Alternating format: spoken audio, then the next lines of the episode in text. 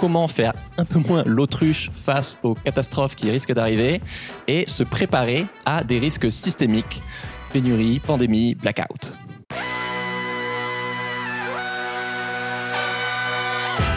Bienvenue dans Soif de Sens, des histoires d'humains qui changent le monde. Chaque semaine, je reçois un invité écolo, féministe ou solidaire pour t'aider à incarner le changement. Et aujourd'hui, on accueille Arthur Keller pour parler des risques systémiques. Salut Arthur Salut, pardon, dans le micro, c'est mieux. Parfait. Alors, je te présente euh, en 10 secondes. Donc, tu es expert des risques systémiques et des stratégies de résilience pour euh, faire face à ces risques. Pour simplifier, nous, a posteriori, on se moque facilement du Titanic qui a, qui a foncé sur l'iceberg, qui s'en est rendu compte trop tard. Mais eux, au moins, avaient prévu des canaux de sauvetage. Alors que nous, dans notre société, en fait, euh, bah, non seulement l'iceberg, soit on le voit pas, soit on s'en fiche. Et surtout, on n'a pas prévu de plan B bah, pour avoir des canaux de sauvetage et aussi pour avoir une autre euh, utopie de société, un autre modèle de société possible. Quoi. Donc, comme sur le Titanic, bah, il a bien fallu que quelqu'un pense au risque de couler, même si c'est pas très fun. Euh, et donc, c'est ça dont on va discuter aujourd'hui, ces risques systémiques. Comment est-ce qu'on peut les anticiper? Alors, avant de commencer, euh, abonne-toi. Je pense qu'il s'y attendait pas forcément, mais abonne-toi, ça prend deux secondes, ça m'aide énormément à inviter des gens super inspirants comme Arthur et ça aide la chaîne. Merci beaucoup. Première question, euh, je me demandais, toi, à partir de quel moment tu t'es intéressé à cette question des risques systémiques? À partir de quel moment tu t'es dit, oula, ça sent le roussi entre euh, bah, l'effondrement de la biodiversité, euh, le déclin énergétique, le réchauffement climatique, etc.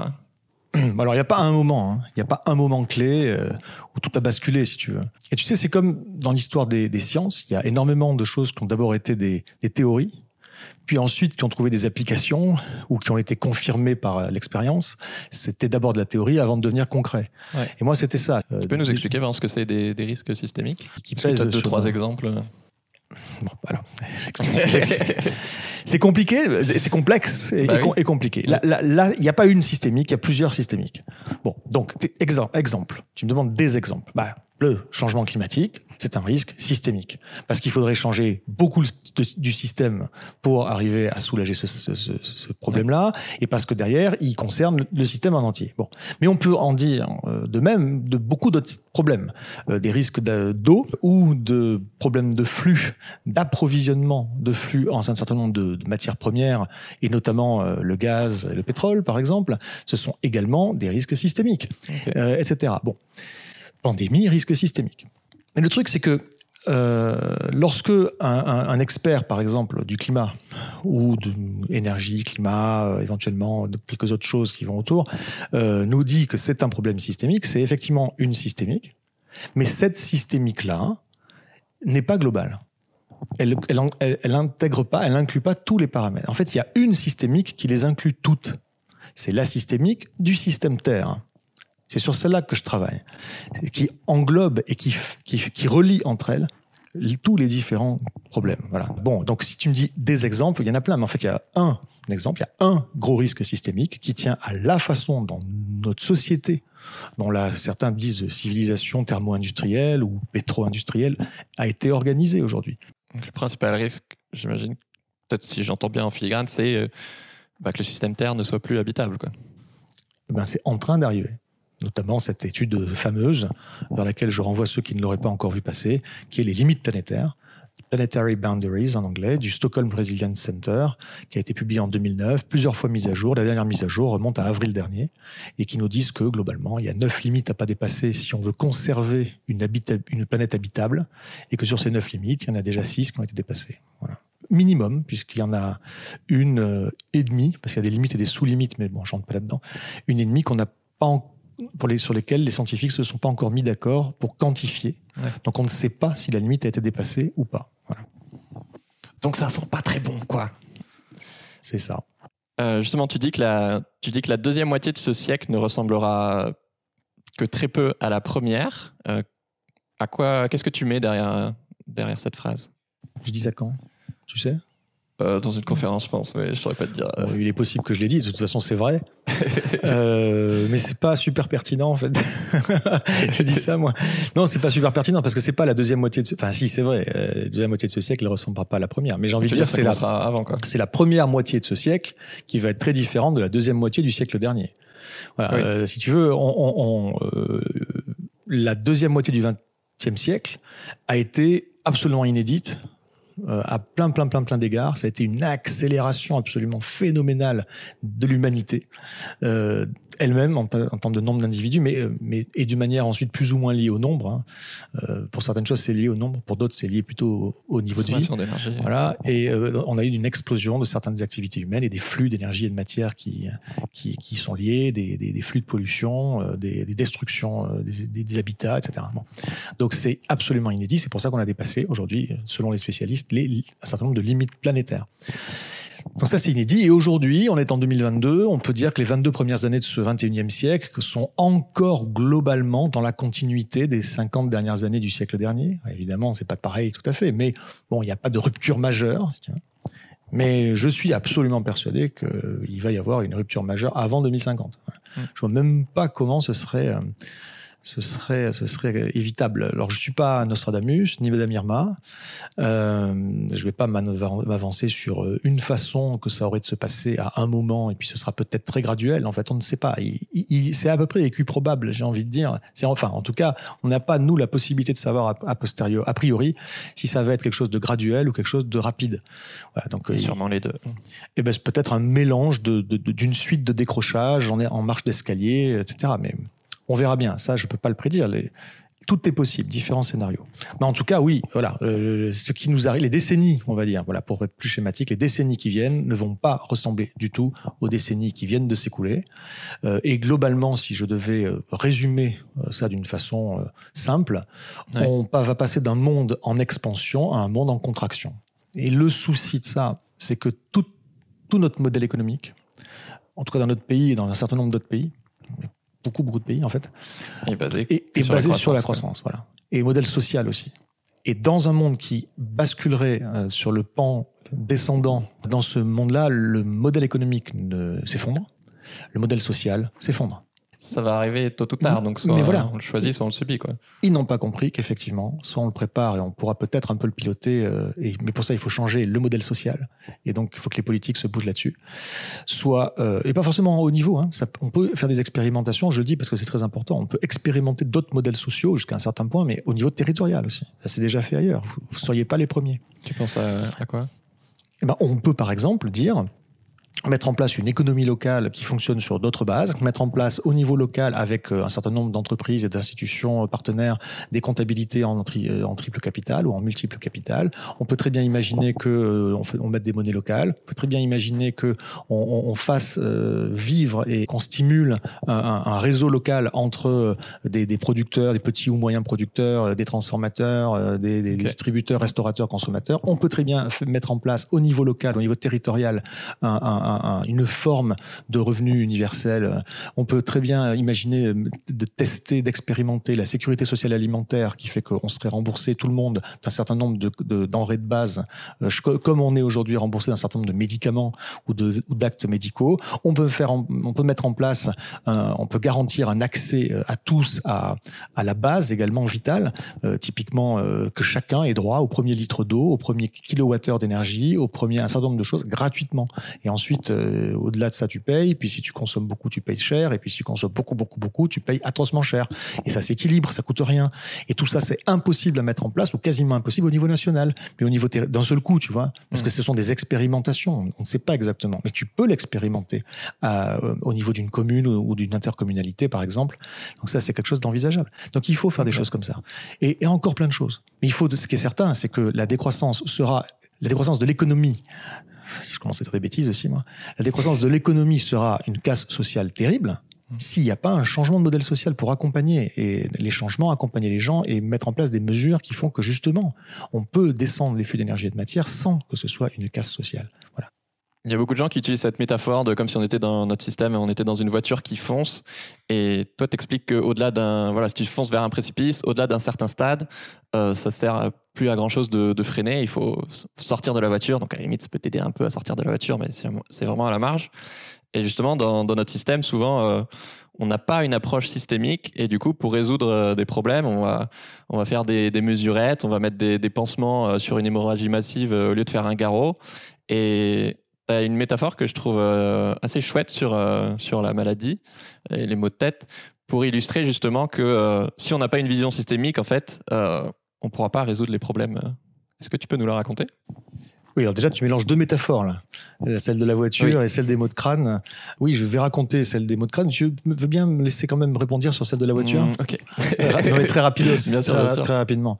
Parce que les gens comprennent un peu mieux peut-être ce qui, ce qui. Alors la, métaphore de la voiture, effectivement, elle est déjà utilisée, elle est très simple. On est tous dans une voiture qui fonce vers un abîme, voilà. Mais effectivement, ce que, ce que je dis, c'est qu'il y a, euh, il y a toujours un point au-delà duquel ça sert plus à rien de freiner euh, ou de tourner le volant. C'est trop tard. Il y a un point où voilà. Donc il y a aussi une notion de temps. Et déjà, les gens n'ont pas compris que euh, des solutions, il y a certaines solutions qui pourraient en être, d'autres qui sont présentées comme des solutions mais qui n'en seront jamais. Et il y a surtout beaucoup de choses qui auraient pu être des solutions ou qui pourraient l'être éventuellement jusqu'à un certain point hein, et qui, au-delà de ce point, n'en sont plus. Donc typiquement, dans le cas de la voiture, euh, il y a un moment où euh, et ces moments dépendent de plein de choses. Ils, dépendent de la vitesse à laquelle tu roules, ils dépendent de, l'état de tes pneus, ils dépendent de, du revêtement. Ce point dépend de plein de choses. Et il n'est pas matérialisé par un panneau dans la réalité. Il n'y a pas un endroit qui te dit au-delà de ce point, euh, la distance de freinage euh, ne suffira pas. Quoi. Donc, donc euh, on est dans un monde qui, et c'est pas moi qui le dis, je me replace donc dans cette systémique du système Terre. On est dans un monde qui a dépassé un certain nombre de seuils au-delà duquel ça sert plus à rien de freiner. Globalement, euh, lorsqu'on est encore en dessous de la limite, le fait de freiner peut permettre de rester en dessous de la limite peut-être. Quand on est au-dessus, il faut revenir en arrière. Et tu pourras freiner aussi fort que tu veux, c'est pas l'équivalent d'une marche arrière. Voilà. Donc c'est la nature entre le freinage et la marche arrière est différente. Ralentir et et, régresser, quand je dis régresser, ça ne veut pas dire euh, retour en arrière, la bougie, tout ça. Ça veut dire juste faire baisser, revenir à un niveau de, flux d'énergie de matière et de destruction de la nature, un niveau inférieur. Bref, donc c'est plus la même chose. Et aujourd'hui, toutes les solutions qui nous sont proposées sont des solutions de freinage. Toutes. On n'a pas compris qu'on avait passé le point. Donc, on arrivera au bord du trou moins vite, mais on tombera quand même. Et, euh, et ça ne sert pas à rien de freiner, une fois de plus, parce que, comme tu dis, effectivement, il faudrait sauter dans un autre véhicule et on se fera moins mal si on va moins vite, de toute façon. Donc, c'est bien de freiner. Bah, des fois, ça évite de remettre en question tout le système aussi, quoi. Alors, pas, regardez, on va, euh, je sais pas. Il y a cet effet pernicieux là aussi, voilà. de croire que ça... Euh, les bouteilles en plastique et. voilà, croire que ça va suffire. Oui, c'est ça. Voilà, on arrête les bouteilles en plastique, les touillettes à la cantine et puis tout ça. Et, le, le, et globalement, voilà, c'est ça. On va, en plus, il n'y a pas vraiment, il y a, il y a quelques normes, quelques lois, quelques obligations, bien évidemment. Mais il y a aussi beaucoup de, euh, de conseils, et puis c'est laisser la libre appréciation de chacun. Mm. Donc chacun peut dans sa vie manger un peu moins de viande, euh, faire euh, un peu plus de covoiturage, prendre un peu moins l'avion, s'il veut bien et, et, et, sans véritablement euh, faire, faire en sorte que tout le monde soit au courant et que tout le monde soit sensibilisé, tu vois. Euh, qui, qui le sait? Il y a très peu de gens qui sont vraiment impliqués sur ces questions-là. C'est, on est dans des bulles informationnelles et ce genre d'information est, est, est, restreint à certaines bulles. Bon. Et pareil pour les entreprises. Les entreprises peuvent mettre en place une stratégie RSE si elles le veulent. Et on fait juste du moins destructeur, on est d'accord? On fait, on passe jamais d'un modèle qui détruit et qui consomme et qui dilapide et qui gaspille et tout ça et qui émet à un modèle qui qui régénère. Qui régénère. Jamais. Et donc, on est dans du freinage. Bon, ben, malheureusement, ça ne suffira pas. Et c'est pour ça qu'effectivement, je travaille sur les canaux de sauvetage. C'est une autre métaphore encore, mais c'est bien le véhicule B, quoi. On va passer du paquebot au canot, on va passer de la voiture à une autre voiture ou à un autre véhicule différent, d'une nature différente. Et alors, pour maintenant donner la, métaphore des mots de crâne, elle est, elle est essentielle, cette métaphore. Enfin, selon moi, c'est quand même vraiment euh, peut-être l'élément clé. Okay plus encore que tous les autres. Je dis pas qu'il n'y en a pas d'autres, hein. il y a des éléments clés. Alors celui-là, attentif. Ouais, celui-là, euh, non, je le mettrais. Euh, voilà, alors c'est ma façon de l'expliquer. Euh, et malheureusement, cette façon d'expliquer fait appel à une métaphore qui fait pas plaisir, qui est très sombre. Après, on va encore me reprocher d'être sombre. D'ailleurs, je sais pas si cette, si cette interview va m'aider hein, à, à, à, véritablement casser l'image. Non, mais ici, ils ont l'habitude de parler d'effondrement et de. Ouais, certes. Mais bon, moi, j'en ai marre d'être résumé à ça, quoi. Ah, bah, c'est Arthur Keller, il va nous parler d'effondrement, il va nous parler de choses sombres, ça va mettre le moral de, de tout le monde dans les chaussettes. résilience après, t'inquiète. Oui, bah voilà. Il faut être, il faut être concret, et constructif, euh, donner des, des, des voies d'action actionnables, etc. Bon, bref, passons. Mais, mais, mais donc, cette métaphore-là, elle consiste à dire, imaginez que vous ayez des maux de crâne, imaginez que vous ayez des problèmes de peau, imaginez que vous ayez un problème de transit. Eh bien, il y a une très bonne nouvelle, c'est que chacun de ces problèmes a sa solution pour les maux de crâne, par exemple, ça va être du paracétamol. Pour les problèmes de peau, des pommades. Et puis pour les problèmes de transit, de la tisane. Et, donc, quand on fait les choses comme ça, et c'est ce qu'on fait, on voit différents problèmes et on essaie de trouver des solutions aux différents problèmes, ah bah c'est bon, c'est facile. Tu vois, on trouve des solutions. Pas toujours, c'est pas toujours facile dans le monde réel, c'est beaucoup plus complexe que ça, mais euh, c'est envisageable en tout cas.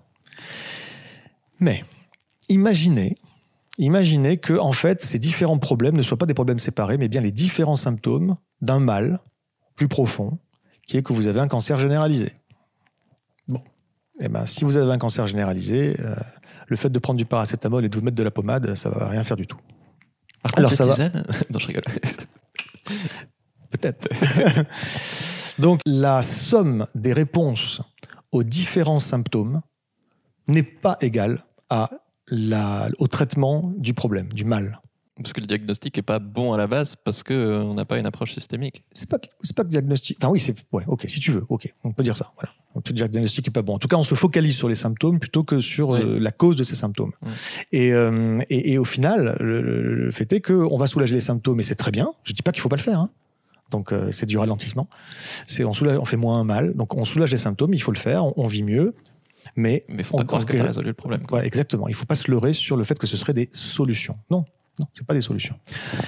Alors, je continue un petit peu la métaphore. Euh, les, différentes solutions aux, différents symptômes, c'est des petits aménagements euh, quotidiens qui sont faciles. Hein. Un peu de pommade, un, peu de tisane, c'est bon, quoi.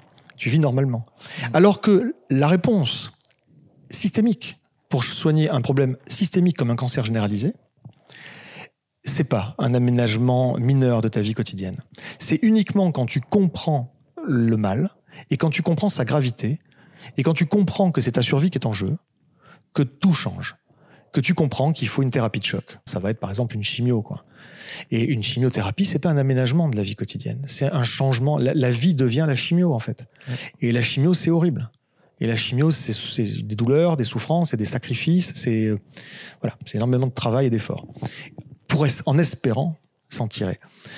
Tu demandes à quelqu'un de faire une chimio s'il n'a pas de cancer, il va pas être d'accord. Hein. Donc il faut vraiment avoir compris le cancer pour comprendre le besoin de faire ça. Trois heures avant d'apprendre que tu avais un cancer, il était totalement impensable et exclu d'arrêter d'aller au boulot. Bah, tu as besoin de bouffer, tu as besoin de ramener du, un salaire, tu as besoin de tout ça. Et puis quand tu dois lancer ta chimio, bah, ta vie s'arrête. quoi.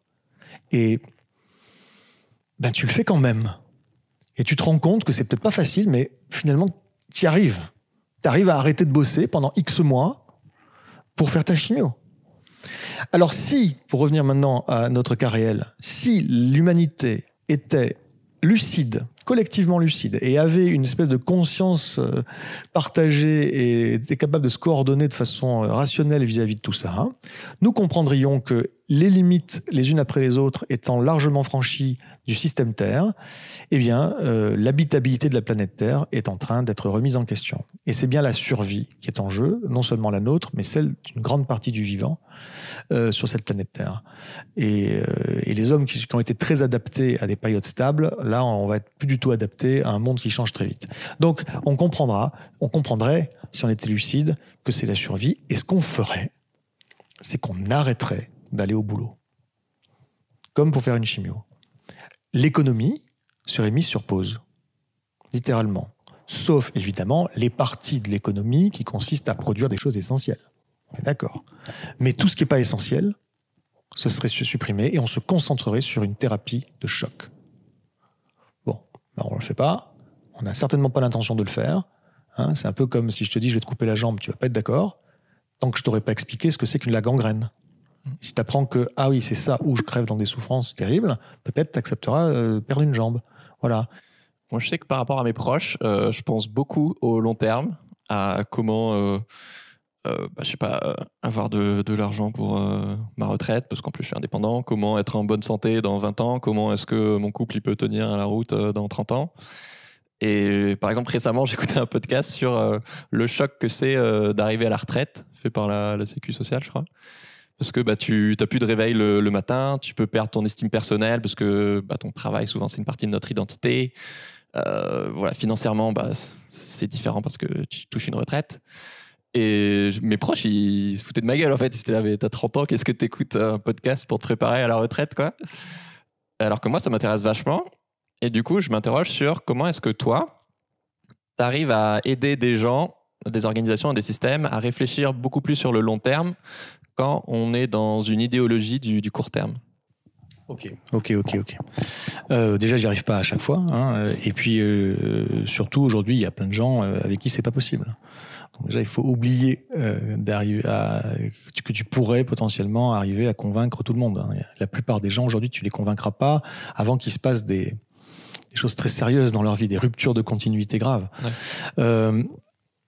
En fait, ta question, c'est un peu, euh, t'as un ado euh, qui a, qui est sur son, qui est sur son téléphone et qui écoute euh, de la musique à fond et tout, qui marche dans la rue et qui est comme ça penché et puis il voit pas qu'il y a un poteau qui arrive vers lui, il va se le prendre.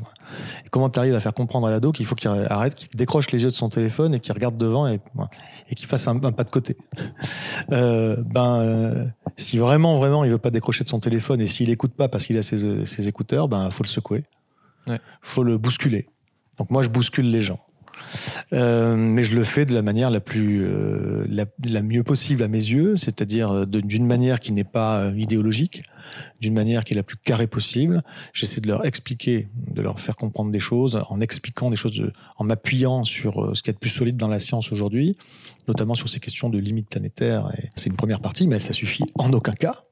Ce que derrière j'essaie de faire, c'est d'équiper ces gens d'un certain nombre déjà d'idées, de méthodes, et puis force de proposition derrière. Comment on peut changer et s'engager dans un processus de transition, voire, parce que je trouve que le mot transition maintenant est, un peu trop gentil, un peu trop lent, un peu trop voilà, un peu trop graduel, par le système, et puis récupérer, voilà. Mais, mais, ça ne veut pas dire que c'est mauvais, mais je pense qu'on est passé maintenant au stade où il faut une véritable transformation profonde. Voilà, donc voilà, l'idée c'est un électrochoc pour secouer les gens. Euh, et, hier, par exemple, j'intervenais face à une centaine d'élus, et voilà, et je leur ai donné une conférence de deux heures et demie. Quand, euh, quand au début, ils n'étaient pas tous au courant que ça durait deux heures et demie. Quand au début, ils ont entendu ça, et j'ai entendu un oh dans la salle. Je me suis oh là, deux heures et demie, mais c'est hyper long, quoi. Avec en plus derrière quasiment une heure d'échange, tout trois heures et demie, on va jamais s'en sortir. Euh, c'est trop long. Et je l'ai essayé de les rassurer. À la fin, tout le monde a dit non, c'était bien, c'était, il fallait pas moins. Voilà. Pourquoi? Première partie de mon travail, c'est euh, étudier, donc faire une caractérisation systémique de la problématique, et ça, honnêtement, c'est un électrochoc. Pour la quasi-totalité des gens, c'est le constat. Le constat.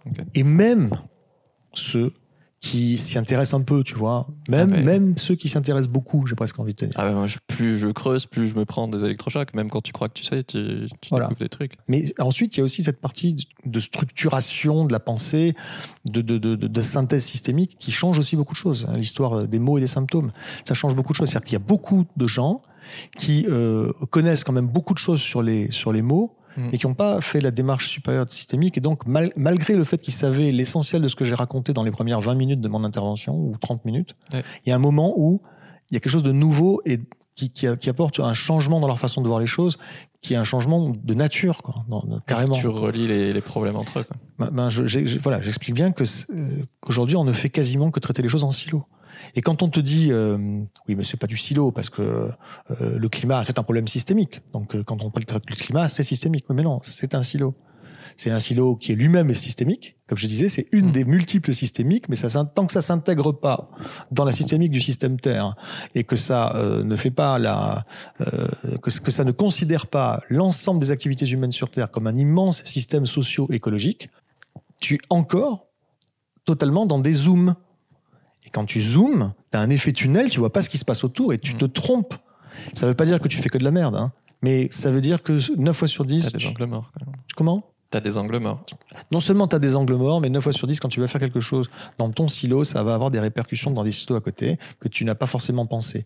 Ou alors tu vas prévoir des projets et tu vas dire c'est ça qu'il faut faire. Et donc ça, c'est la deuxième partie de ce que je fais pour présenter des idées qui sont présentées comme des solutions et qui n'en seront pas qui ne pourront pas en être. Donc des mauvaises ou des fausses bonnes idées des fois. Voilà. Et donc quand tu regardes des choses avec ton zoom, tu peux avoir une super idée, mais sans voir tous les verrouillages qui sont autour, qui vont empêcher ton truc d'arriver, ou qui vont le dénaturer, ou qui vont faire qu'il y a des effets rebonds. Et que dans un premier temps, ça va être bien, puis après, ça va être pire, etc. Et donc il faut, dans un premier temps, comprendre le problème dans sa nature profonde. Dans un second temps, il faut euh, également débunker euh, un certain nombre de fausses idées. Euh, et une fois que tu as fait ça, là, t'amènes les gens effectivement assez bas. Quoi. t'amènes les gens à un moment, ils se disent bon, euh, la merde, et, il faut surtout pas s'arrêter là. Ah bah oui. Donc ça c'est l'électrochoc et il est à mon sens absolument indispensable. Mais après et immédiatement après, dans la foulée, il faut prendre les gens par la main, va dire bon, maintenant voilà ce qu'on peut faire. Et c'est pas magique. Il faut pas prétendre qu'on va pouvoir faire disparaître le problème. Non, c'est trop tard. On a une énorme vague qui arrive sur nous et on va se la prendre. Par contre, on a une marge de manœuvre sur comment on la prend. Voilà. Et euh, on peut encore apprendre à surfer, on peut apprendre encore à euh, construire vite fait un petit canot pour être dessus et, se démerder. Et puis finalement, peut-être qu'on va réussir à la passer, cette vague. Certains pourront. Mais si on se prépare pas, non. Hmm. Et la vague, on va la prendre. C'est un déterminisme qu'on ne pourra pas éviter. Et il n'y a pas de déterminisme ou libre arbitre. Il y a les deux. Voilà. Mais, euh, donc voilà. Donc il faut bien l'expliquer dans, sans mentir aux gens sur le fait que ça va pas être magique, qu'il y a un certain nombre de choses qu'on peut faire, qu'ils peuvent faire, et, leur donner des idées, des envies et des clés de déclenchement. Donc mon travail, il est à la fois sur l'électrochoc, il faut proposer des choses aux gens, il faut leur, montrer des choses qui existent déjà et qui sont inspirantes et les inspirer, c'est très important. Donc je prends souvent beaucoup, beaucoup, beaucoup d'exemples. Et puis, enfin, il y a une démarche, il y a une, surtout une démarche psychologique très importante. C'est-à-dire que c'est pas juste informer les gens de ce qu'ils peuvent faire, c'est bien derrière les booster. Et tu ne les boostes jamais mieux que quand ils ont touché le fond. Donc le rebond, donc l'électrochoc, puis tu les prends par la main, tu les tires et tu leur donnes de l'élan qui font qu'ils oh, sont propulsés. Alors je dis pas et je prétends pas que ça marche avec 100% des gens. Et il y a des gens aussi qui ressortent de là déprimés. Il y en a. Et c'est très bien. Je suis désolé pour eux. Naturel. Non mais c'est très bien. Voilà, qu'ils fassent leur, leur, leur chemin mental et puis j'espère qu'ils ressortiront de là avec la capacité de se retrousser les manches d'une façon enfin pertinente.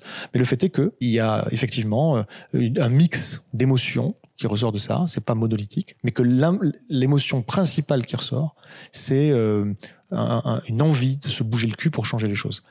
Et ça compte beaucoup plus ça que dire aux gens voilà ce que tu peux faire. Mais si tu crées pas l'émotion, si tu les touches pas, si ça, si ça les travaille pas profondément pour déclencher quelque chose d'organique, leur donner l'étincelle, et ça, le reste après va découler. En fait, ce qui m'inquiète, tu l'as brièvement évoqué, mais c'est que ton, ton profil soit aussi rare, de bosser en interdisciplinaire, et même que globalement, on soit aussi peu dans nos bulles à être, à être informé de, pas de, la gravité de la, de la situation. Et j'ai l'impression que c'est comme si on était à 8 milliards sur le Titanic et devant, on est quelques pecnos à essayer de dire purée, mais il faut dévier là, ou créer des canaux d'urgence où il y a l'iceberg devant. Et, et des fois, ça m'énerve parce que j'ai l'impression d'être un peu, euh, un peu condescendant à. Mais j'en ai marre d'être plus responsable que, que les autres. Euh, sachant que bah, moi-même je suis voilà pollue plus que plein de gens parce que j'habite dans un pays riche et que voilà euh, mais du coup est-ce que ça c'est quelque chose qui te parle des fois de d'avoir l'impression d'être euh, de devoir être un adulte mature dans, dans un monde où la plupart des, des, gens se comportent plus comme des, des adolescents soit par ignorance soit par ah c'est la merde mais ok pour l'instant ça va quoi Ok, je comprends ce que tu dis. Euh, je, je, le ressens d'une certaine manière, mais je me positionne pas comme ça. Et je pense qu'il faut pas se positionner comme ça. Ouais.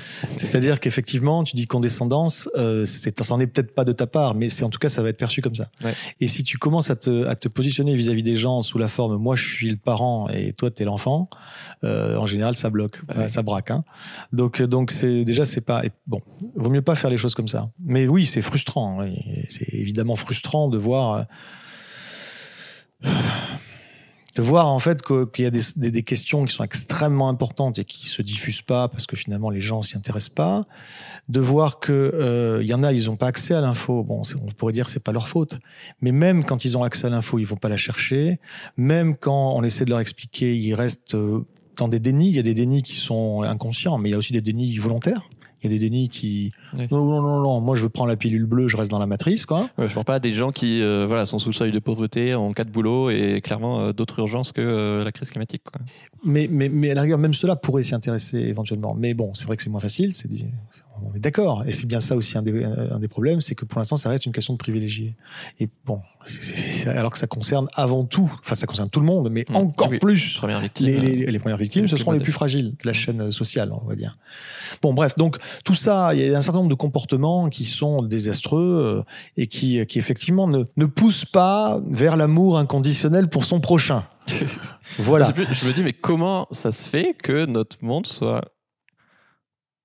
autant à la, à la ramasse et, hmm. immature. Alors, ok. Alors, euh, euh, euh, juste, juste quand même, pour finir sur mon fil, parce que je, je, voulais quand même dire une chose là-dessus. Euh, tu vois, si, si, ça peut pousser à la misanthropie, euh, c'est pas bon.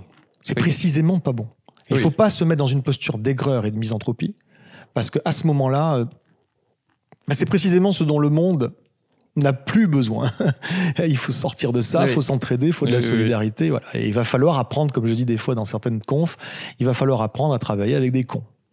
Voilà, avec les cons ou avec des cons. Et, euh, et souvent, le con, c'est nous. pour l'autre. voilà. Donc, à la rigueur, la meilleure chose à faire, c'est d'aller voir d'abord, peut-être d'abord les gens qui sont prêts à se bouger, d'abord les gens avec qui on peut collaborer, quand il y en a, évidemment. Et aussi, il faut pas non plus essayer à tout prix de convaincre les gens qui veulent pas l'être. Donc, faut pas non plus s'épuiser là-dessus. Mais quand il y a des gens qui, qui, avec qui on va être quelque part obligé de collaborer, parce que bon, ils sont à côté, on est dans un, dans un réseau, dans un écosystème, mais que bon, euh, ça passe pas trop, on s'entend pas bien et certainement on se considère euh, mutuellement comme un con. Euh, ben, quand on est dans cette, cette, cette configuration-là, je pense que le mieux, c'est quand même d'essayer d'aller voir l'autre et de le surprendre en lui disant euh, bonjour, euh, écoute, tu sais quoi, je sais que tu penses que je suis con. Je crois savoir. Je serais pas étonné que tu penses que je suis con. Mm. Euh, et ben c'est pas grave. Moi, je veux bien travailler avec toi quand même. Tu sais, ça retourne le truc, bah ça surprend, et tu peux essayer. Voilà, parce qu'il y a des choses où on sera pas d'accord, mais ça n'empêche pas d'être d'accord sur d'autres choses essentielles. Il y a des choses, par exemple la bouffe, hein, l'eau, euh, on est tous concernés, hein, qu'on soit con ou pas. Donc voilà, bon, et, etc. Et pour revenir donc à, à, ce que tu disais après, euh, comment se fait-il que le monde soit dans cette, euh, dans ce, il n'y a pas eu une raison. D'accord Il n'y a pas une raison qui expliquerait tout mieux que les autres. Il y a un mélange. Je pense pas, par exemple, qu'on soit programmé génétiquement ou euh, anatomiquement pour ça. Je pense pas non plus que euh, on ne puisse pas changer. Globalement, euh, on répond à un environnement, on répond à des contextes, on répond à des opportunités. Et, et, il faut créer les contextes. Il faut donc qu'il y ait des gens, et ça peut être des élus hein, qui ont un rôle à jouer là-dedans, mais pourquoi pas aussi une entreprise? Ça peut être des associations, ça peut être des collectifs citoyens, qui peuvent créer au niveau où ils sont des chantiers, des chantiers participatifs, des chantiers coopératifs, euh, qui font que les gens vont être incités de différentes manières, et des gens différents sortir de l'entre-soi aller voir des gens différents, pour proposer des choses radicalement différentes, euh, mais en tout cas pour faire que les gens ont une opportunité de collaborer à une chose qui fait sens à leurs yeux ou qui les intéresse ou qui les intrigue. C'est par l'action que les gens vont changer intérieurement. Il ne faut pas attendre en expliquant aux gens euh, qui changent leur vision du monde pour ensuite changer leur comportement. Certains hein, font ça bien sûr, mais la grande majorité des gens c'est l'inverse. Parce que c'est pas comme s'il y avait juste une partie de la population qui était dans le déni du problème. La grande majorité des gens dans un pays comme le nôtre aujourd'hui sont dans le déni de la solution euh, ou des solutions. J'explique. Il y a des gens qui reconnaissent le problème, mais qui sont dans le déni de la nature du problème. Donc, soit ils minimisent le problème, soit ils, ne se focalisent que sur un, ou quelques, dimensions de ce problème et ils voient pas la vision d'ensemble. Et parmi ces gens, il y en a beaucoup qui veulent agir, qui euh, poussent en avant pour qu'on trouve des solutions à tel et tel et tel problème et, et on y va à fond dans la croissance verte. Ben oui, on va pouvoir maintenir notre système économique et continuer à vivre à peu près de la même manière avec quelques aménagements pas trop compliqués. Euh, et surtout, surtout, il faut pas diminuer la taille de l'économie, donc surtout pas diminuer la taille des flux. Mais cet ensemble de solutions là que les gens sont en train de développer, ça va suffire. Donc on a en fait un pneu qui commence à fuir de partout, qui est déjà patché avec des rustines en veux-tu en voilà, et on continue à gonfler, gonfler, gonfler. Les gens disent attends non, ça craque de partout, mais continue à mettre des rustines. Non non, par contre, faut surtout pas arrêter de gonfler. Hein. Voilà. Et donc forcément ça va pas marcher. Donc euh, une espèce de pneu à la con. Donc même les gens, la grande majorité des gens qui aujourd'hui ont compris qu'il y avait un problème, que ce problème était grave, sont dans des dynamiques de recherche de solutions qui sont ce que moi je te décrivais au début, que j'ai vécu dans les années 2000. Euh, dans les années 2000 jusqu'en 2008, par là, à la suite de mes années d'ingénieur, bah, j'ai cherché ces solutions, comme je te disais, et puis ça, et puis ça, et puis ça, et puis ça, et puis ça, et puis ça, et puis j'ai bien vu que ça bouclait pas, quoi. Mm. Mais eux, ils n'ont pas encore compris que ça boucle pas. Si j'ai bien compris ta pensée, euh, tu penses que le système ne, changera pas tant il est, qui va s'auto-détruire tant il est dépendant de, l'énergie. Et donc, de gré ou de force, il va y avoir des, moments de bascule dans les différents pans de, la société. Et donc, le but, c'est de créer des alternatives, euh, pas forcément mainstream, mais suffisamment crédibles pour que bah, pour accueillir l'afflux de gens quand il y aura ces, moments de bascule, euh, voilà, quand le plan A va capoter dans 5, 10, 20 ans. par exemple, bah, former beaucoup plus de et donner des terres à beaucoup plus d'agriculteurs euh, locaux pour euh, bah, le jour où le prix du pétrole va, encore plus exploser et qu'on pourra plus importer euh, la majorité de notre alimentation. Et d'ailleurs, disais cette stat assez flippante que la ville la plus autonome en France, c'est Avignon, qui, qui n'accueille pourtant 8% de, de, son alimentation qui est produite localement. Du coup, je me demandais, selon toi, à quoi ça va ressembler ces, ces moments de bascule? Ok, alors déjà tu, tu commençais en, en, disant le système ne changera pas et je comprends que tu l'aies dit parce que je l'ai dit. C'était quelque chose que j'ai dit, mais enfin bon, ça a été une formule un peu sortie comme ça. Si je devais aujourd'hui le redire, je serais un peu plus précis, un peu plus nuancé. Le système, il peut changer, mais il se transformera pas de lui-même en un autre système. D'accord? C'est-à-dire, c'est, toi, tu es un homme, euh, tu peux te changer. Tu peux, par exemple, même physiquement, tu vois, tu peux faire de la musculation, tu peux te mettre à manger différemment, faire ceci. Bon, tu peux te changer. Tu peux aussi prendre beaucoup de poids, euh, mais tu resteras un homme. Tu changes pas ton ADN, mm. d'accord? Donc, euh, tu vas pas te transformer en, félin, à, moins que euh, tu aies tellement regardé la série Manimal que par par mimétisme, tu finisses par bon. Ouais, ça sera compliqué quand même. Donc c'est chaud. Le système, il peut changer, il peut évoluer, et il faut essayer de le faire évoluer, de le faire changer partout où on peut. Euh, parce qu'en fait, on n'est plus à se dire c'est l'un contre l'autre, c'est euh, oh ben ça changera pas, du coup, faut, faut créer des canaux de sauvetage, ou enfin versus, si tu veux, il faut essayer de le faire changer. Là aujourd'hui, vraiment. Euh, d'accord, essayons, parce que les ressources sont limitées, essayons de nous focaliser sur ce qui fonctionne le mieux. On peut hiérarchiser. Mais pour autant, presque tout est bon à prendre. C'est pas non plus euh, ah ben c'est les riches qui polluent donc c'est pas à nous de bouger. Ben oui, mais tous. OK, oui, c'est vrai, c'est il y a des riches qui polluent plus et pour autant, chacun doit quand même faire l'effort. Et puis j'ai un problème avec ce qu'on dit aux gens, tu sais, on dit aux gens voilà ce que vous pouvez faire pour euh, améliorer votre votre empreinte carbone, des choses comme ça. Et la quasi-totalité de ce qu'on leur propose, c'est des, des, choix en tant que consommateur. Oui, c'est pas de faire pression collectivement, c'est pas des... Voilà. Alors que c'est la dimension citoyenne qui est la plus importante. Euh, c'est le collectif. Mais, mais, mais l'un n'empêche pas l'autre. C'est l'un et l'autre. Bon, voilà. Tu dis que des points de bascule vont arriver. Oui, je le pense. Euh, c'est-à-dire souvent on me pose la question de, comment, mais comment vous pouvez imaginer que euh, on va pouvoir faire basculer toute une société euh, dans une transformation, une transition Mais je le pense pas. Je pense pas. Non, non, on n'y arrivera pas. Alors c'est tout foutu? Non plus. En fait, il faut se battre pour tout ce qu'on peut gagner. Si on peut gagner une fraction de degré de réchauffement, on prend. Si on peut sauver une espèce ou une population d'animaux, euh, on prend. Si on peut éviter euh, des cas de la casse sociale en organisant cette descente énergétique et matérielle par, par euh, d'autres, d'autres projets de société, on peut appeler ça décroissance, mais finalement, je déteste ce mot. Mais c'est bien de ça qu'il s'agit, c'est changer le modèle social pour organiser cette descente sans que ce soit une casse sociale, on prend. Et si on peut faire plein d'expérimentations au niveau territorial, on prend. Bon, voilà. Donc il y a effectivement tout un tas de choses que l'on que l'on que l'on peut faire, mais des bascules arrivent. C'est pas forcément une grande bascule où tout d'un seul coup va s'effondrer. Moi, cette idée d'effondrement m'énerve un petit peu, je dois avouer. Euh, même si, euh, voilà, c'est au pluriel. Et... C'est au pluriel et, et, un graduel ou pas, on verra, ça dépend. Là, oui, il y a, ce sont des processus. Voilà. Et il y a certains processus qui sont déjà enclenchés, qui sont déjà plus ou moins graduels. Oui, l'effondrement de la biodiversité, c'est factuel. Mais sur la biodiversité, parler d'effondrement n'est pas, euh, n'est pas excessif. Mais oui, bon, on va le dire, il y a des bascules et il va y avoir une série de points où les gens vont faire oh oh. Oh, oh. Voilà. Il y a des, moments où euh, la plupart des gens, à commencer par les élus, vont se dire mais ah, on n'avait pas du tout prévu ça, ou on n'y croyait pas et on n'a pas prévu ce qu'il faudrait avec pour. le Covid. Je pense qu'il faut préparer ces points de bascule, non pas les bascules que nous allons provoquer parce que j'y crois pas, mais les bascules qu'on va subir. Et donc ce qu'il faut faire, selon moi, c'est euh, faire basculer des gens euh, le plus possible, mais ça restera juste minoritaire, faire juste grossir cette minorité euh, le plus possible. Toi, tu penses à quoi comme exemple derrière? C'est des, j'en sais rien, des des coopératives d'énergie citoyenne, c'est des, des, villes en transition, c'est des incroyables comestibles, c'est des monnaies locales. Par exemple, chacune de ces choses-là est, est, très insuffisante, mais la somme peut être intéressante. Donc tu peux développer euh, différentes manières, effectivement, à la fois de, résilience territoriale à différents niveaux, euh, à la fois de coopération et de cohésion sociale, à la fois de régénération écologique.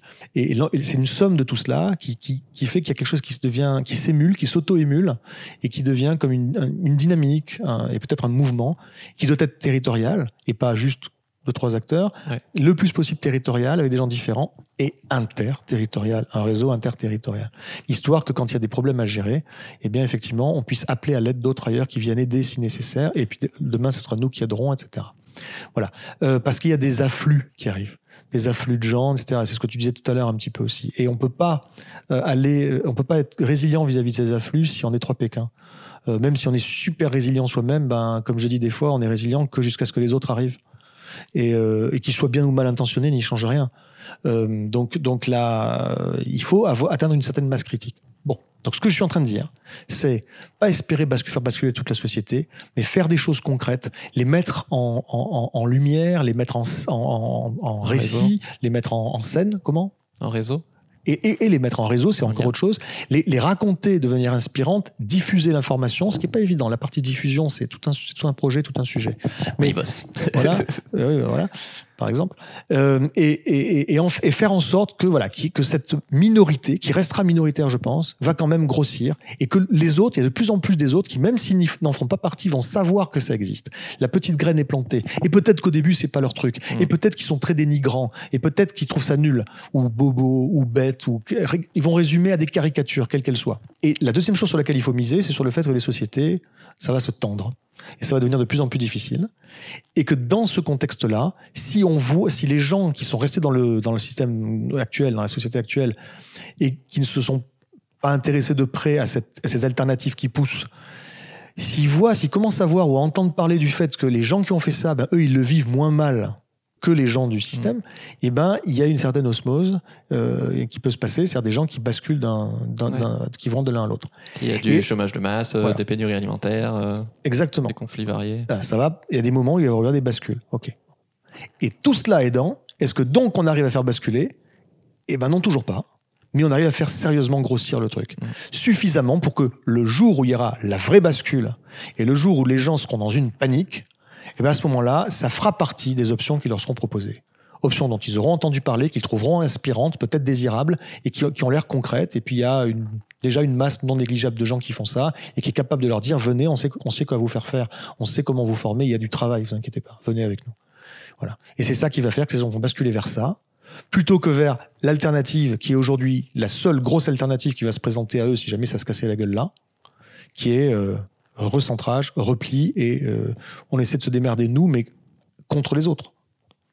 Et un sauveur euh, un peu dictatorial, quoi. Et à un moment ou un autre, voilà, il va y avoir l'homme providentiel, ce sera sans doute un homme, plus qu'une femme, même si, qui va arriver en disant effectivement, je peux, je peux vous protéger.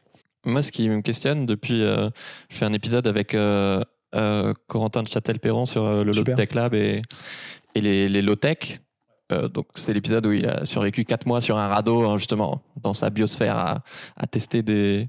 Enfin, un radeau. Un radeau de 20 mètres carrés, mais oui. Oui, bon, d'accord, ok. En tout cas, il appelle. Oui, oui, oui. Un petit bateau, mais ouais. Et bref, eux, ils bossent à identifier des, des, donc des innovations low-tech, un peu aux quatre coins de la planète, qui répondent à des besoins de base, euh, se nourrir, se loger, soigner, etc. Et à les démocratiser en les mettant sur une sorte de mini Wikipédia.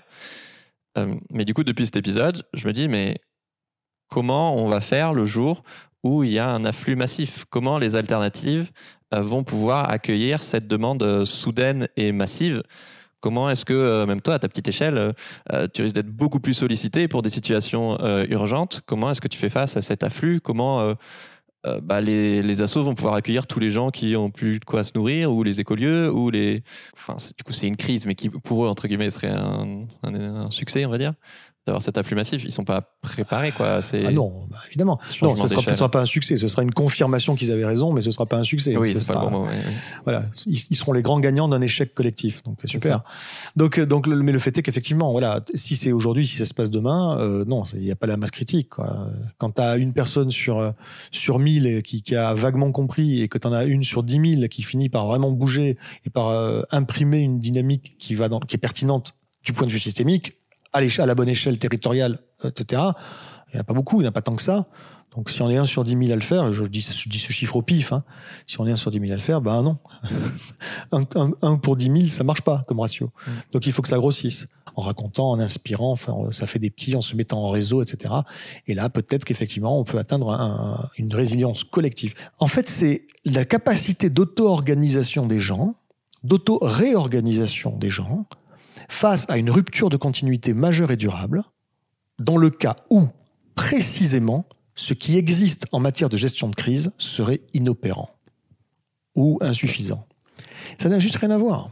C'est dans ce cas-là, et quelle que soit la nature de la crise. Alors, il y a un certain nombre de résiliences spécifiques, résilience alimentaire, résilience climatique, résilience économique, cyber-résilience, qui demandent des, des, des mises en place de choses très spécifiques. Mais la résilience c'est également une façon d'être. C'est un état d'esprit, c'est une façon de travailler ensemble. C'est un état d'esprit social, pas individuel. C'est travailler ensemble. Et ça ne s'improvise pas, ça se travaille. Qui fait qu'on est capable de s'auto-réorganiser jusqu'à un certain point, quelle que soit la nature de la crise. Pourquoi on a besoin de résilience? Parce que ce système-là, il ne peut pas durer, il va pas durer. Euh, quoi qu'on veuille, quoi qu'on fasse, euh, voilà, ça va, ça va redescendre. Et ce système-là est très destructeur. Et donc tant mieux finalement que ça redescende. Et ça pousse du coup certaines personnes, je ne sais pas si tu en fais partie, je te connais pas assez, mais ça pousse certaines personnes presque à se réjouir de la fin de ce système. Et à dire c'est une bonne chose. C'est une bonne chose que euh, la société humaine se casse la gueule, euh, parce que du coup, ça va soulager finalement pas mal de choses. Et mais je suis pas sûr.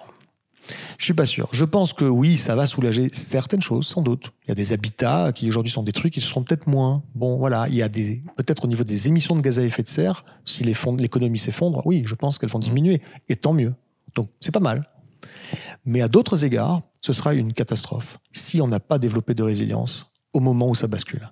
Parce que si véritablement nous nous retrouvons dans un système où les flux d'approvisionnement alimentaire sont, sont interrompus durablement, sachant qu'on ne sait plus rien produire nous-mêmes dans nos territoires sans, pétrole notamment et plein d'autres choses, pétrole bon marché de surcroît, et que la France, pour, parler de la France, hein, elle produit moins de 2% du pétrole qu'elle consomme, donc on est entièrement tributaire des flux d'approvisionnement. Imaginons qu'on a un problème là, on n'a pas de quoi bouffer, peut-être pas trois mois plus tard, parce que il y a la récolte qui est en cours, tout ça, on peut tenir peut-être durer une saison, voire euh, une saison et demie, mais moins d'un an après, on a un vrai problème d'approvisionnement alimentaire. Et si on en arrive là, et eh bien on va se retrouver avec une quantité de personnes énormes qui vont s'improviser pêcheurs, pêcheurs, euh, chasseurs, bûcherons et qui vont aller couper tout ce qui se brûle pour se chauffer et puis euh, tuer tout ce qui se bouffe. Mm. Et ça risque d'être une, euh, un massacre, une hécatombe de tous nos écosystèmes. D'où l'importance d'avoir préparé une résilience en amont de ces points de bascule. Moi, depuis que je me suis renseigné sur les questions d'effondrement avec Rob Hopkins, euh, Pablo Servigne et tout ça il y a 4 ans, j'ai vite vu que euh, bah, mon niveau de connaissance euh, par rapport à la moyenne des gens et la merde dans laquelle on est était supérieur à la moyenne. Mais mes compétences pour faire genre à ce, face à ce genre de situation bah, pas du tout essentielles. Quoi. voilà, faire du montage audio et, et vidéo dans un monde qui. Ça peut être utile, mais voilà, je, je suis pas médecin. euh, je sais pas, je suis pas, j'ai pas, j'ai pas de propriété, euh, j'ai pas de terrain, je sais pas jardiner, etc. Et du coup, je me suis dit, ok, bon, euh, en même temps, ça me fait chier de de changer complètement ma vie parce que bah, je suis encore dans ce monde qui, je sais pas forcément des compétences que j'aspire personnellement à développer, mais euh, je trouvais ça irresponsable de pas le faire. Et je sais que euh, je le paierai au centuple si je le fais pas. Donc je me suis dit, ok, chaque année, tu vas consacrer une semaine à développer un peu euh, des compétences qui te seront utiles euh, dans un monde qui s'effondre. Et donc voilà, je suis allé une semaine dans un écolieu, j'ai fait plusieurs trucs. Et là, je reviens justement d'une semaine de, de self-défense, de défense de rue. parce qu'il y a quand même des chances, enfin déjà c'est utile dans le monde d'aujourd'hui, mais il y a aussi des chances que bah, forcément, quand il y a plus de pression sur des ressources qui sont plus rares, qu'il y ait plus de conflits, donc aussi comment gérer l'agression. Du coup, je me demandais comment est-ce qu'on peut préparer des citoyens à des risques systémiques. Est-ce qu'il faut faire des, répétitions d'alarme incendie ou de tremblement de terre comme au Japon? Ça, c'est assez basique. Est-ce qu'avant le Covid, en fait, on aurait pu faire une simulation euh, de OK, pendant une semaine, on va faire un confinement. Il n'y avait pas de pandémie, mais on imagine que s'il y avait une pandémie, pour se mettre en, situation réelle, ou voilà, est-ce que tu peux faire des formations pour euh, apprendre aux gens à, être résilients, à faire face à un blackout, à une pénurie alimentaire euh, Comment est-ce qu'on peut préparer les gens? Bon, ok. Tu te formes. Tu as commencé à te former parce que tu penses que les compétences qui sont les tiennes aujourd'hui, c'est pas forcément les bonnes. Quoi. Elles sont pas forcément hyper utiles ou hyper essentielles. Oui, essentiel, mais, ça dépend du point de vue. Alors, du, point de vue de ta résilience personnelle, individuelle, oui, d'accord, on est d'accord. Maintenant, du point de vue de, du rôle que tu pourrais jouer dans une dynamique d'ensemble collective vers une résilience collective, je suis pas d'accord. Ah oui, ça. Voilà, donc je ne sais pas si le rôle de l'information sera hyper important, ça c'est clair. Que... le rôle de la diffusion, comme je disais tout à l'heure, en plus c'est un, un, peu un nœud du problème, parce qu'aujourd'hui, même s'il y a des gens qui font déjà des choses dans beaucoup de territoires, des choses très bien, mm. et même si certains d'entre eux ont compris qu'il fallait euh, les raconter, les mettre en lumière, en images, les rendre inspirantes, etc., même dans ces cas-là, ça circule pas bien. L'information ne diffuse pas bien. Elle diffuse que, une fois de plus, dans ces satanées bulles informationnelles de gens qui s'intéressent déjà à des sujets pareils. En plus, les podcasts, c'est low-tech, donc je me dis, euh, par rapport à la vidéo. Et donc voilà, tu as, tu as ta place, tu as ton rôle à jouer et elle est extrêmement importante. L'important, c'est d'arriver à le faire en collaboration avec d'autres types d'acteurs. Voilà. Et par contre, euh, ce qu'il faut également, c'est qu'effectivement, dans ce contexte-là, tu as des gens qui sont plus faiseurs et qui vont développer peut-être ces compétences dont tu parles pour savoir reproduire leur électricité, leur, leur énergie, leur bouffe, leur machin. Voilà, des, autonomistes même des fois. Alors, tu as des gens effectivement qui sont très impressionnants par la quantité de choses qu'ils savent faire. Mais le, le, le, le truc, c'est que il faudrait aussi que ces gens comprennent qu'ils font partie d'un tout et cohérent dans une dynamique. Parce que si chacun, une fois de plus, fait sa petite résilience dans son coin, il se leurre. Vous ne serez résilient que jusqu'au jour où les autres vont arriver. C'est nécessairement à l'échelle territoriale et même un réseau ensuite interterritorial qu'il faut animer. Sinon, la résilience, c'est un leurre. Même les plus résilients d'entre vous, ce ne sera que temporaire. il faut bien le comprendre. Et à partir de là, comprendre que nécessairement, il faut s'intégrer à un écosystème. Et dans cet écosystème, pas être dans, du, style ah ben c'est moi qui fais pousser ma bouffe, du coup bah c'est moi qui vais bouffer, tu vois? Ou pourquoi je partagerais avec l'autre? Bah lui il fait que de la vidéo. non, on fait partie d'un tout. Donc l'importance euh, aussi de choisir où vous voulez habiter, quoi. Notamment. Maintenant, je comprends, hein, je comprends ce que tu veux dire. Là, tu dis que tu t'es formé en, en self-défense? Ouais. Bon, Ma foi, oui, hein, pourquoi pas? C'est la défense, euh, euh, savoir gérer une situation, c'est pas juste savoir se battre, c'est savoir gérer une situation. Ok, très très bien, oui, parce que oui, hein, sans, sans, réduire l'humain à une caricature, euh, l'homme est un loup pour l'homme, c'est mm. tous des salauds et tout. Non, c'est pas vrai. Et pour autant, oui, bon, on le sait bien, la violence va augmenter. Et les gens qui prévoient pas ça dans leur projet sont bien Même à l'intérieur d'un groupe, quoi. Comment tu gères Voilà. Deux amis qui se bagarrent pour par exemple, c'est très important. Et ne pas avoir peur éventuellement d'intervenir. Bon, en tout cas, il y a, y a aujourd'hui euh, une situation qui va être de plus en plus une situation de compétition. Euh, et c'est normal, enfin, on est toujours plus ou moins en compétition pour des choses, mais là, ça va être de, pire, en pire. Et dans cette, dynamique compétitive, effectivement, tu peux avoir des, comment dire, des, orientations qui vont plus vers la rivalité et d'autres qui vont plus vers la coopération.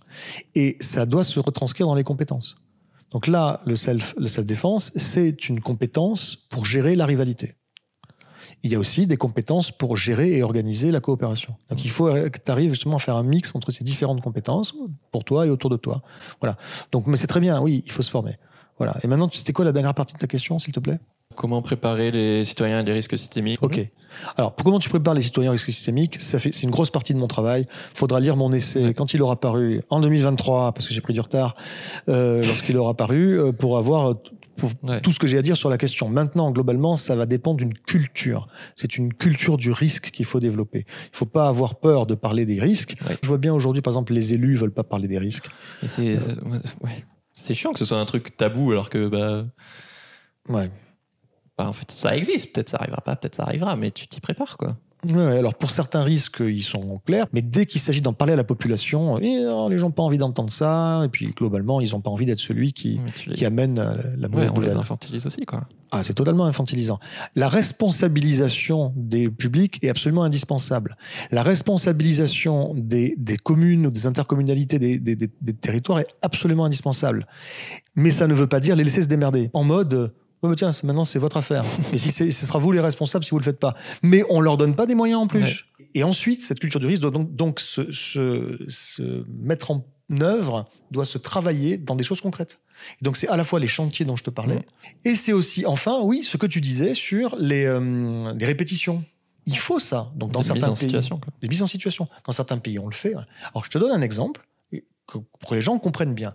Hier, je suis intervenu dans une commune, là on est à Lyon aujourd'hui, dans une commune, enfin dans une intercommunalité, pardon, qui est à une cinquantaine de kilomètres euh, au sud de Lyon, où il y a euh, toute une zone euh, ensemble chimique. Bon. Et, et, donc sur une commune qui a, qui a comme ça ces risques industriels, il y a nécessairement un plan communal de sauvegarde.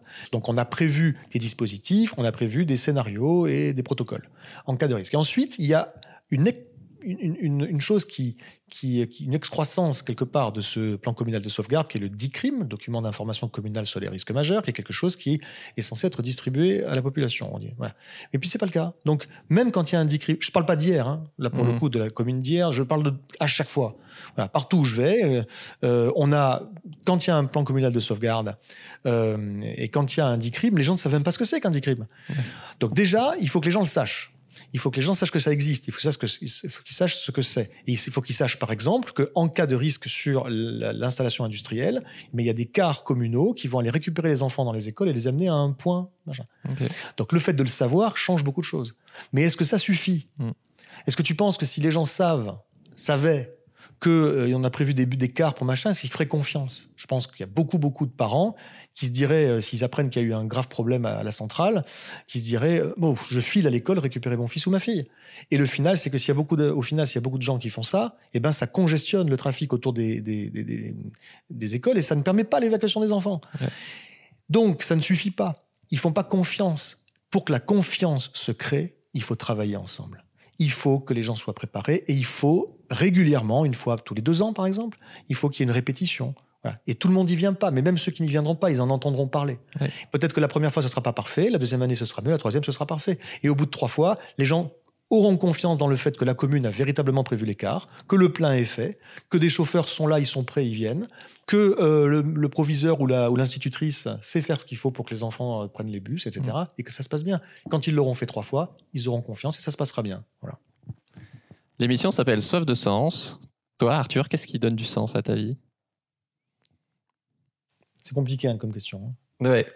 c'est vraiment. Mais tu m'as dit que tu avais, cogité. C'est vraiment chiant. Ouais, parce que tu m'avais dit que tu me poserais ces trois questions là, et je suis pas sûr d'avoir une bonne réponse, mais bon, j'en ai trouvé. J'ai trouvé trois, trois ébauches de. Mais maintenant, il faut que je m'en rappelle. euh, non, alors ce qui donne du sens à ma vie, très honnêtement, c'est dès que j'ai le sentiment que j'ai fait un peu avancer le schmilblick, voilà. Dès que j'ai le sentiment que je, ce que j'ai fait va euh, va aller dans le bon sens et va permettre à un endroit, à un autre ou à un autre d'éviter quelques souffrances évitables. Voilà, c'est mmh. pour ça que je vis, quoi. Comment est-ce que ton rapport au sens il a évolué avec le temps? Je pense que ce qui a évolué, c'est que euh, tu vois ce que je viens de te dire avant sur le fait que ce, qui me fait tenir, ce qui me motive, ce qui est mon moteur quelque part, euh, c'est ça, essayer d'éviter de, de, contribuer à éviter le plus de souffrances évitables. Ce truc-là, j'ai aussi pris de la, du recul par rapport à ma, à ma responsabilité vis-à-vis de ça. C'est-à-dire que je me mets plus la pression. J'essaye, je fais tout ce que je peux pour que ça marche. Mais euh, il y a quelqu'un qui m'a dit une fois, euh, euh, Arthur, euh, calme-toi. Il m'a dit, calme-toi. Il m'a dit, le, le, tu sauveras pas le monde. Et le monde n'attend pas que tu le sauves. C'est évident. C'est une évidence. Disons que je n'ai pas appris quelque chose quand on m'a dit ça. Mais le fait de me l'entendre dire n'a pas été inutile. Et je me suis quelque part euh, soulagé ouais. de cette pression que je me mettais, qui était excessive. Alors, j'en ai toujours hein, de la pression, je m'en mets toujours, mais, mais voilà. Donc, le, le sens pour moi, c'est aussi euh, un peu de lâcher prise. il faut un moment, il faut lâcher prise. Tu fais tout ce que tu peux, tu le fais en ton âme et conscience, machin, pour être voilà, pour être bien, pour, pour faire, pour qu'il y ait du sens dans ta vie, justement. Mais, mais sans. Mais la plupart des choses ne dépendent pas de toi. Quoi. Mais voilà, il faut, il faut oublier ça. Ouais.